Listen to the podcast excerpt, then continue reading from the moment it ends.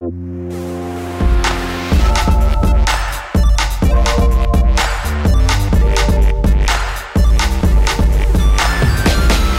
damit herzlich willkommen zur ersten Bonusfolge von Rush, dem Gaming-Podcast Wir nehmen Spiele ernst. Ich bin Christian Eichler von Detektor FM und spreche mit Stefan Otto von Giga Games. Hallo Stefan. Hallo Christian. Ja, zwei Wochen ist es her seit der letzten Folge Rush. Mir kommt es länger vor, muss ich sagen. Ja, mir auch tatsächlich. Es liegen Welten dazwischen. Sozusagen. Welten, in denen wir viel gelernt haben, in denen wir viel Feedback bekommen haben, viel positives Feedback. Äh, das Negative sparen wir einfach aus. Positives halt und Konstruktives sind die beiden Pole, Konstruktives, ich, ah, konstruktives, konstruktives Feedback ist immer gut. Ähm, und äh, dafür erstmal danke an alle Menschen, die uns das gegeben haben und bitte weitermachen damit. Es haben sehr viele Leute, hm, kann man schon sagen, die erste Folge gehört. Und das hat uns wirklich äh, gefreut auf den verschiedenen Kanälen. Hier nochmal angesagt, man kann den Podcast natürlich abonnieren, entweder bei Apple Podcasts oder auf Spotify zum Beispiel sind wir auch schon. Ähm, und das freut uns natürlich, ja. Man kann ihn auch äh, auf dem Giga Games YouTube-Channel hören oder auch auf äh, Giga Games an sich, also der Webseite sozusagen, www.giga.de slash games und äh, bei Detector FM, zumindest die erste Folge. Genau. Und ähm, ja, also man kann quasi, ist ja eigentlich egal, wo man im Internet hingeht, irgendwo ist Rush, der Gaming-Podcast. Und ähm, es gab ein bisschen äh, Feedback. Erstmal, glaube ich, haben sich viele Leute einfach gefreut, dass wir das machen und aber auch, dass Giga Games endlich mal wieder einen Podcast am Start hat. Das habe ich auf jeden Fall ähm, aus den YouTube-Kommentaren bei euch rausgelesen. Ja, es ist ja so, dass wir hatten ja äh, schon mal einen Podcast, ähm, Radio Giga, der äh, damals ähm, auch Gaming-spezifisch war. Dann gab es noch den Film-Podcast sozusagen. Das ist aber alles im Laufe der Zeit ein bisschen eingeschlafen. Ähm, blutet natürlich mein Herz, ne? mein, mein altes Radiomacherherz. Und deswegen äh, haben wir ja auch gesagt, machen wir den jetzt wieder zusammen zusammen und äh, ja. Äh, also nicht nur die, die Fans freuen sich darüber, dass es diesen Podcast gibt, sondern tatsächlich auch wir, wir als Macher. Und ich habe auch ähm, von vielen gehört, dass sie das cool finden, dass ähm, man Spiele mal ein bisschen ernster nimmt, dass man mal versucht, hinter die Fassade zu blicken. Ich habe aber auch gehört, dass die Leute gesagt haben, okay, in diesen Beiträgen, die ja von mir gesprochen waren, da geht es dann um die Themen, aber danach redet ihr einfach nur so ein bisschen über die Spiele.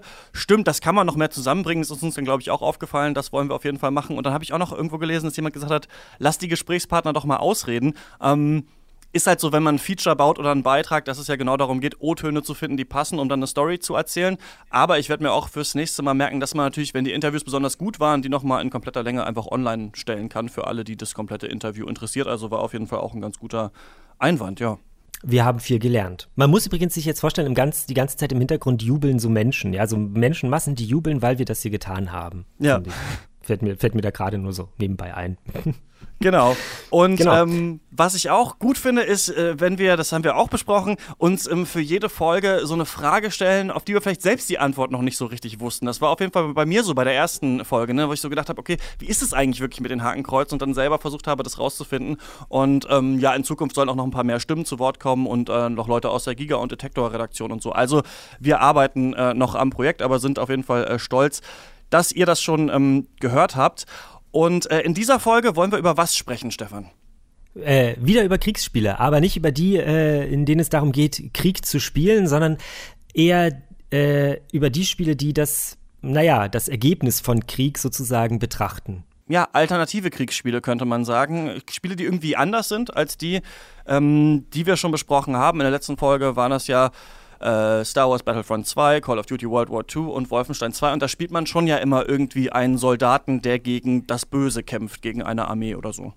Genau, gegen das Regime eben in Wolfenstein oder gegen äh, die wie heißen die bei Star Wars nochmal? Separatisten? Das Imperium? Nee, First Order nee, heißen nee, die. Also kommt drauf an, glaube ich, wo du in der Star Wars genau. äh, Timeline bist. Wo man, wo, man, wo man sich da ansiedelt. Wobei man ja bei Battlefront theoretisch auch auf Seiten äh, des Imperiums gegen die Rebellen kämpfen kann. Nee, sogar tut, im, im Singleplayer nämlich. Genau, und das ähm, kann man auch durchaus kritisch sehen. Da können wir auch nachher nochmal, also ich würde sagen, wir, jeder von uns hat ja zwei dieser alternativen Kriegsspiele mitgebracht. Wir quatschen kurz über die und dann können wir am Ende ja nochmal überlegen, ob sich unsere Meinung jetzt geändert hat zu diesen ja, nicht alternativen Kriegsspielen, die wir letztes Mal besprochen haben.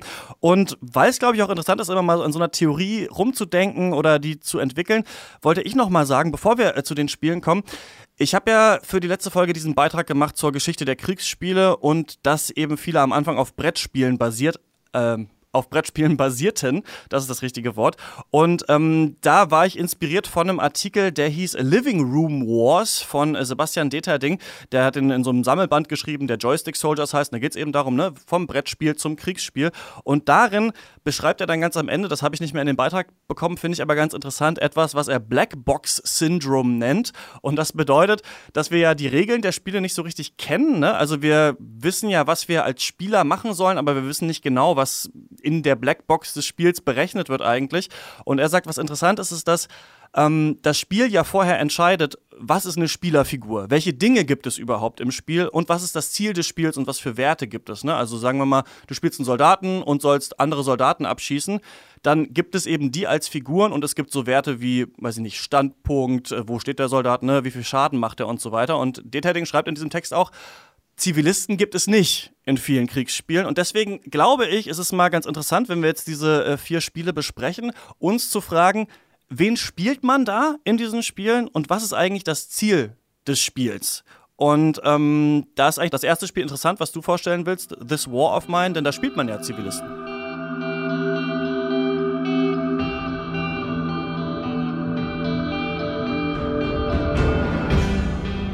Genau, man spielt äh, Zivilisten, die ähm, ja mitten in einem Kriegsschauplatz sozusagen leben. Der kann äh, bei uns liegen, also in Deutschland, der kann in den USA liegen, der kann auch in Syrien liegen, also es ist vollkommen namenlos sozusagen. Ähm, der Krieg läuft noch, also da besteht auch regelmäßig Gefahr, dass man eben zum Beispiel von irgendwelchen Scharfschützen in irgendeiner Weise erschossen wird und ansonsten geht es schlicht und einfach darum, dass äh, der Spieler die Charaktere, die er spielt, das sind immer mehrere gleichzeitig, ähm, am Leben hält. Ähm, das hält, klingt jetzt ein bisschen einfacher, als es am Ende ist, denn man ist da irgendwie konfrontiert mit so Fragen nach, äh, wo bekomme ich was zu essen her? Ähm, reicht uns eigentlich ein Stuhl zum Schlafen? Bräuchten wir eventuell ein Bett? Und wenn ja, wo bekomme ich die Materialien her, die ich äh, brauche, um ein Bett zu bauen? Ähm, wo bekomme ich Medikamente her, wenn ich krank bin? Ähm, wie, wie kann ich meine Wunden verheilen, die ich mir eventuell beim Plündern oder beim äh, Graben in irgendwelchen Schutthaufen zugezogen habe? Und so weiter weiter und so fort. Und all diese Sachen, äh, diese Fragen werden jeden Tag aufs Neue gestellt, denn das ähm, Spiel ist in, in, Tage und Nächte unterteilt.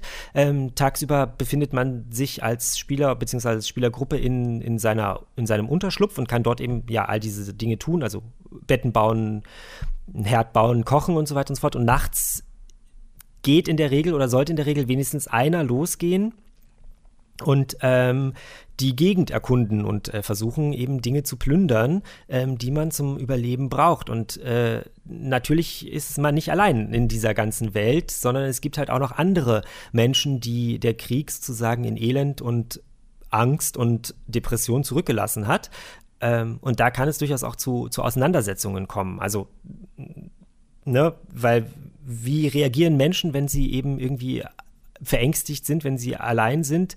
Sie äh, kugeln sich ein und sie, sie werden vielleicht nicht aggressiv, aber aggressiver gegenüber Unbekanntem. Und äh, wenn dann plötzlich ein Fremder in dem eigenen zerbombten Haus steht, ist halt eben die erste Frage, was machst du da? Und die zweite, wenn du hier nicht abhaust, dann erschieße ich dich. Äh, und genau darum geht es sozusagen in diesem Spiel, als ja, Zivilist, überlebender Zivilist den Krieg zu überstehen und das nicht nur als Erwachsener, sondern eben tatsächlich auch als Kind. Und ich muss zugeben, dass ich es zum Beispiel nie geschafft habe, irgendwie so, also zumindest am Anfang nie so über den achten oder neunten Tag hinauszukommen. Meine, also es ist ganz schrecklich für mich tatsächlich, weil meine Charaktere am Ende immer einfach gestorben sind oder ähm, dann halt irgendwann auch erschossen sind. Und das äh, Faszinierende ist zum Beispiel eine Situation, die mich wirklich extrem mitgenommen hat, wo ich dachte so, ah krass, ja, genau so ist das. Ähm, ich war irgendwann in einem Haus, äh, bin dort eben eingebrochen, was du halt eben tust nachts, und habe dort geplündert. Und in dem Haus lebten aber Menschen. Das habe ich natürlich mitbekommen. Ich habe mich halt vor denen versteckt oder bin halt in einen anderen Raum gegangen, wenn die sozusagen gerade in diesen Raum gekommen sind. Und ähm, als mein Charakter dann sozusagen in seinen Unterschlupf zurückgekehrt ist, hat er das realisiert, was er da gerade getan hat, dass er nämlich andere Hilfsbedürftige um ihre Güter erleichtert hat, die sie selbst eben genauso nötig haben, wie ich selbst dieses Gut no also nötig habe. Und das hat dazu geführt, dass ähm, sowohl mein Charakter als auch noch der zweite Charakter, der noch da war in meinem Unterschlupf, ähm, dass die beiden quasi, das heißt, am Boden zerstört äh, waren und sozusagen in, in Depression verfallen sind und einfach gar nichts mehr machen konnten. Also sie haben nichts mehr gemacht. Die konnten sich nicht mehr bewegen. Halt eben genau das, was Depression auch mit Menschen macht. Nochmal ein interessantes anderes Thema.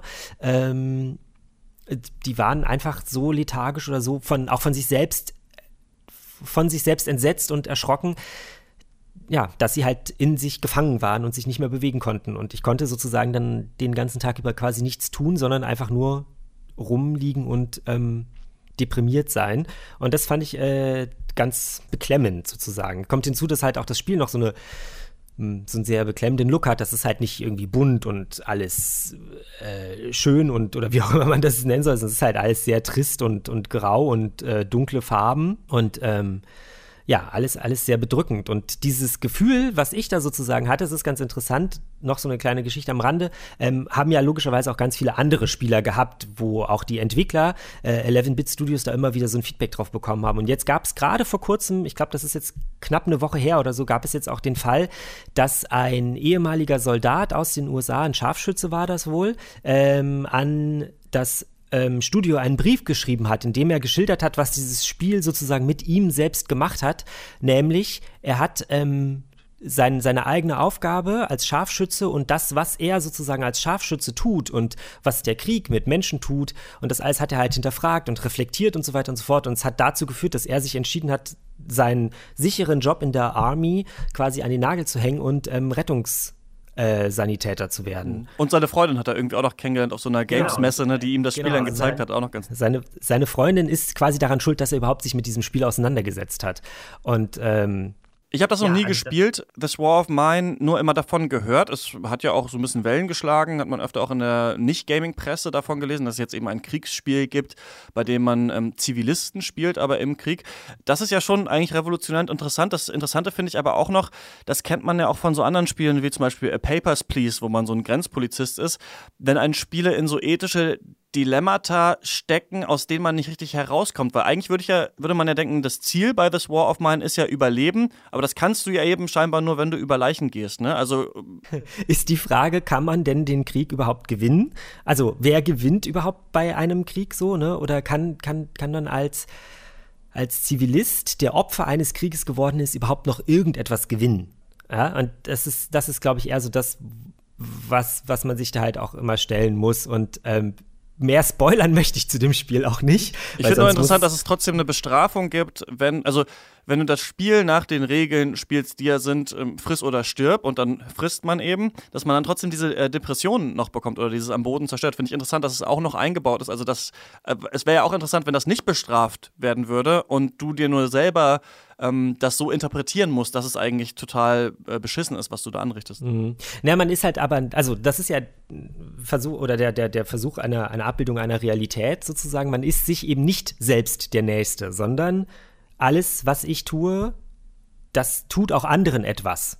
Und genau darum, darum geht es sozusagen. Das heißt natürlich auch, es gibt halt auch so Situationen, in denen du ähm, Besuch bekommst von, von jemandem, der Hilfe braucht. Und wenn du ihm dann hilfst, hilft dir das irgendwann auch. Im Idealfall, wenn du vorher nicht gerade verhungert bist oder erschossen wurdest oder sonst irgendwas. Das Spiel sagt dir nicht, du musst jetzt losgehen und von anderen Menschen das Essen klauen. Es kann halt nur passieren, dass du dann verhungerst, weil du nichts zu essen mehr hast. Ja, und es ist interessant, eben auch den Opfern des Krieges so eine Art ja Agency zuzusprechen, also dass die eben auch äh, Entscheidungsmöglichkeiten haben. Eben auch die Opfer des Krieges können sich überlegen, ähm, wie gehe ich vor und ähm, welche moralischen Entscheidungen will ich treffen oder nicht. Und das ist eben interessant, wenn das auf den äh, Spieler auch zurückgeworfen wird.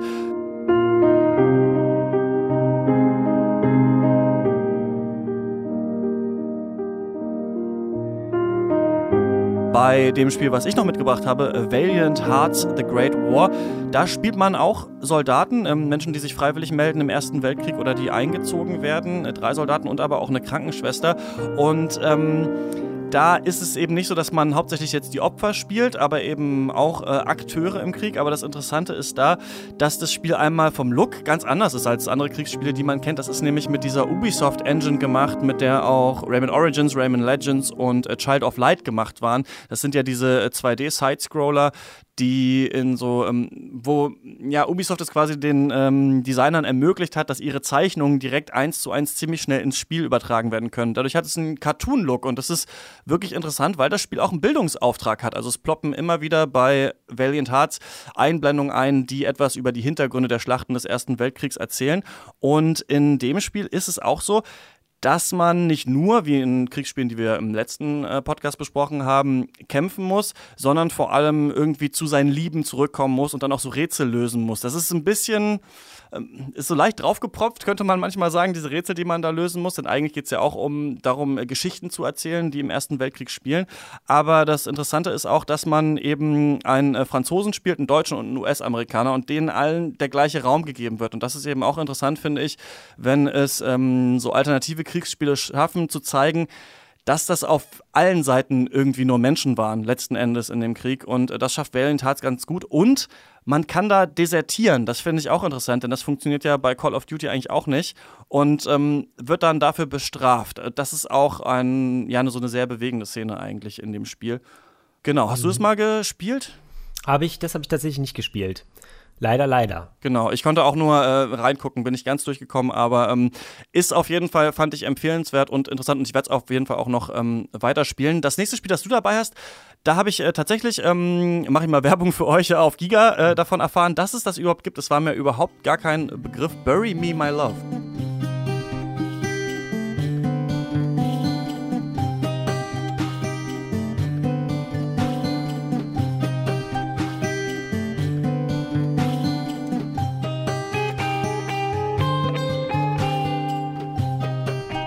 Oder auf Deutsch äh, Begrabe mich mein Schatz, so heißt es, glaube ich, auch im, im App Store.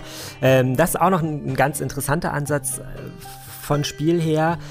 Äh, auch da geht es sozusagen um die, um die Opfer eines Krieges, aber eben nicht die, die vor Ort geblieben sind, sondern eben die, die geflüchtet sind. Und in dem Falle tatsächlich äh, aus Syrien um, äh, geht es um eine junge Dame, die heißt Nur, ähm, die ihre Familie und ihren, ihren Ehemann und so weiter und so fort verlassen hat, um eben in ein anderes Land zu kommen äh, und äh, dort ja in Sicherheit zu sein und dann eben im besten Falle ihre Familie nachzuholen. Ähm, ist ein Mobile-Spiel, also lässt sich nur auf dem Handy spielen und ähm, funktioniert auch genau so, nämlich als ja als Handy-Interface sozusagen. Also man äh, bekommt von dieser ganzen Geschichte sozusagen nur Dinge mit über Bilder, über Textnachrichten, die sie eben an ihren Mann geschrieben hat und so weiter.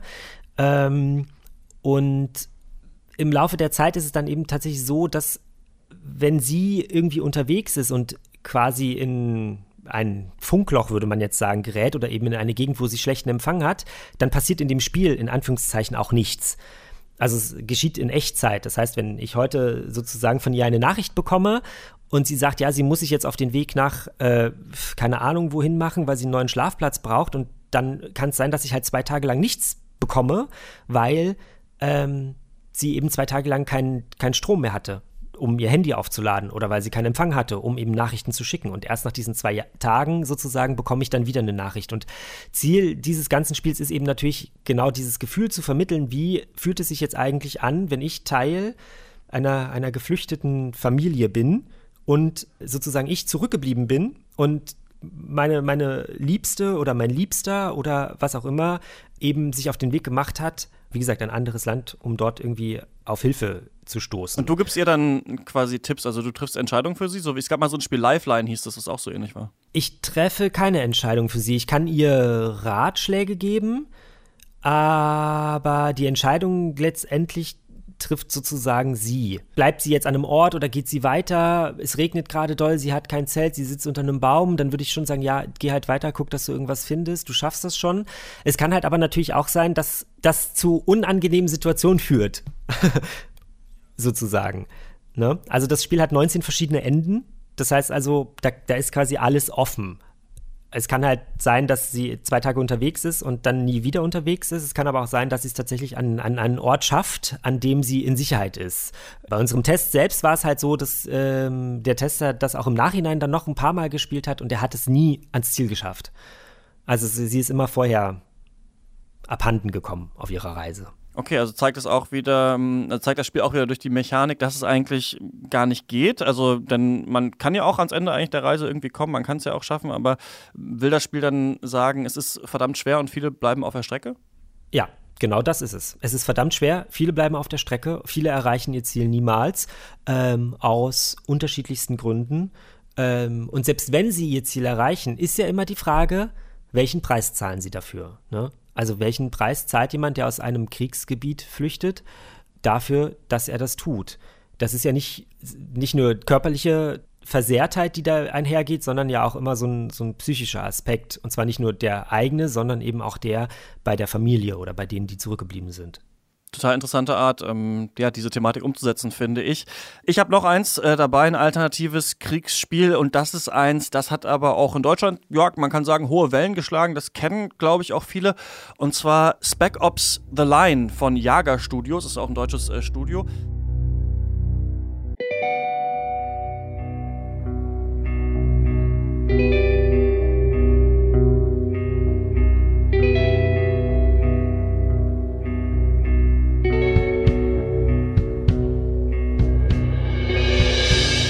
Das kam zu so einer Zeit raus, als äh, Cover-Shooter noch der heiße Scheiß waren. Ich bin da so ein bisschen froh, dass das so ein bisschen vorbei ist. Ich habe auf jeden Fall das Gefühl. Aber es gab ja die Zeit von Gears of War und als Uncharted auch noch richtig groß war.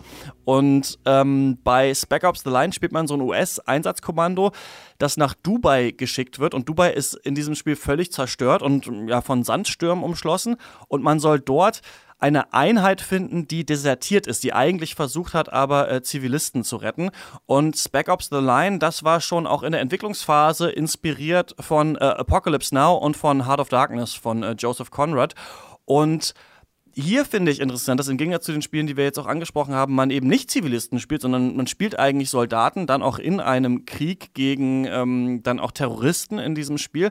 Aber es gibt so einen ähm, Höhepunkt im Spiel, indem man, das ist jetzt ein Spoiler, den muss ich jetzt bringen, einen äh, Phosphorangriff aus der Luft durchführt. Und man kennt das, glaube ich, auch, wenn man mal Call of Duty Modern Warfare ähm, gespielt hat. Da gibt es ja öfter mal so, dass man tatsächlich ähm, auch mit einer ne Drohne ähm, spielt oder aus dieser Drohnensicht eben agiert. Und das ist da auch so.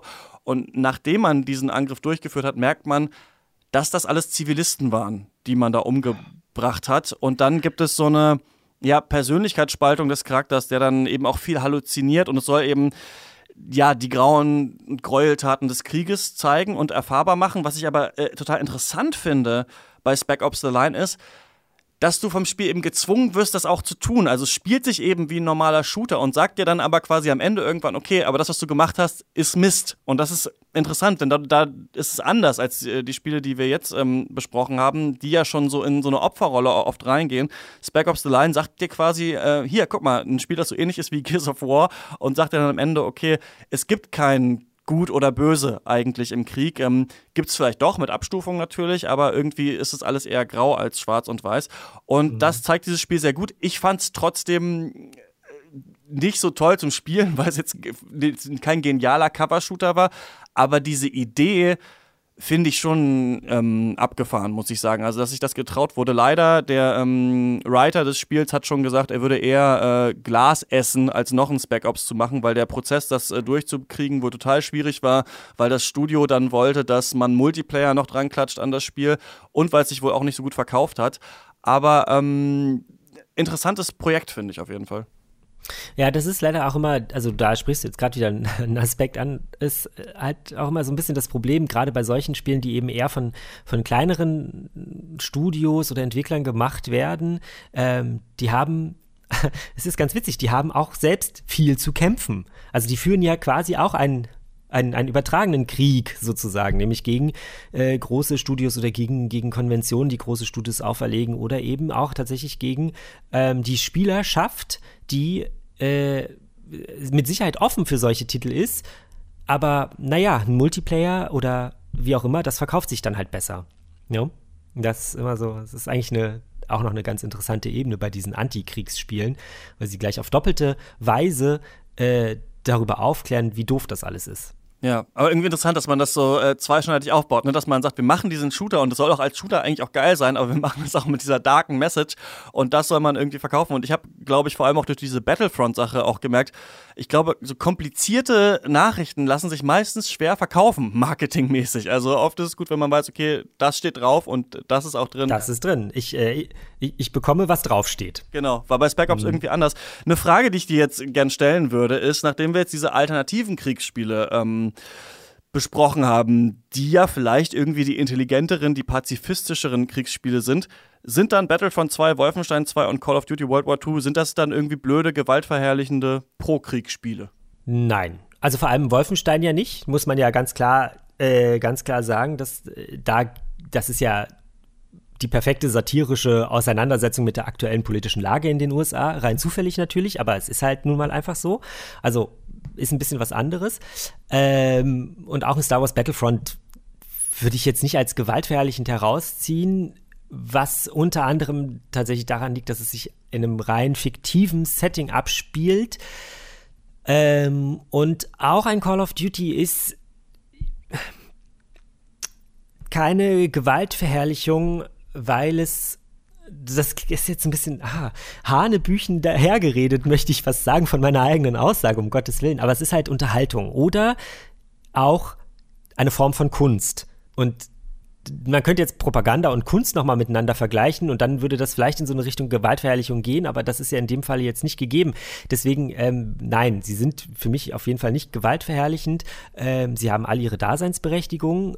Ähm, sie fassen das Thema alle unterschiedlich an, mit unterschiedlich sanften Fingern.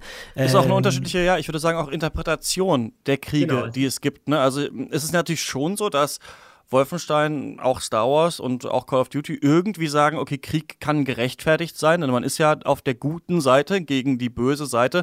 Das ist natürlich dankbar, wenn die böse Seite die Nazis äh, sind, aber es ist ja auch so, dass eben auch die Frage ist, ob der Eingriff der Amerikaner in den Zweiten Weltkrieg, ob das nicht gut war, weil es eben das äh, Terrorregime des Dritten Reiches ähm, verhindert hat, letzten Endes. Also es ist äh, nicht so einfach, über äh, Krieg zu reden, den zu interpretieren und in Spiele zu machen. Es ist schon so, dass Call of Duty irgendwie sagt, es ist auch gut, was da passiert ist, denn du spielst es ja, aber eben in Abstufung. Und Call of Duty zeigt ja auch immerhin im neuen Teil, dass es eben auch deutsche Flüchtlinge gibt und die werden nicht ja. ähm, dämonisiert. Also es sind alles, würde ich auch sagen, Kommentare, aber das ist natürlich eine große Frage, ob wenn man einen Soldaten spielt in einem Spiel und andere Soldaten tötet, das glorifiziert auf irgendeine Art immer schon ein bisschen den Krieg. Und deswegen glaube ich, ist es eben wichtig, dass man als Spieler ähm, genug Reflexionsvermögen hat. Und deswegen sind die meisten dieser Spiele ja auch ab 18 in Deutschland. Also Kinder ja. dürfen es ja gar nicht spielen.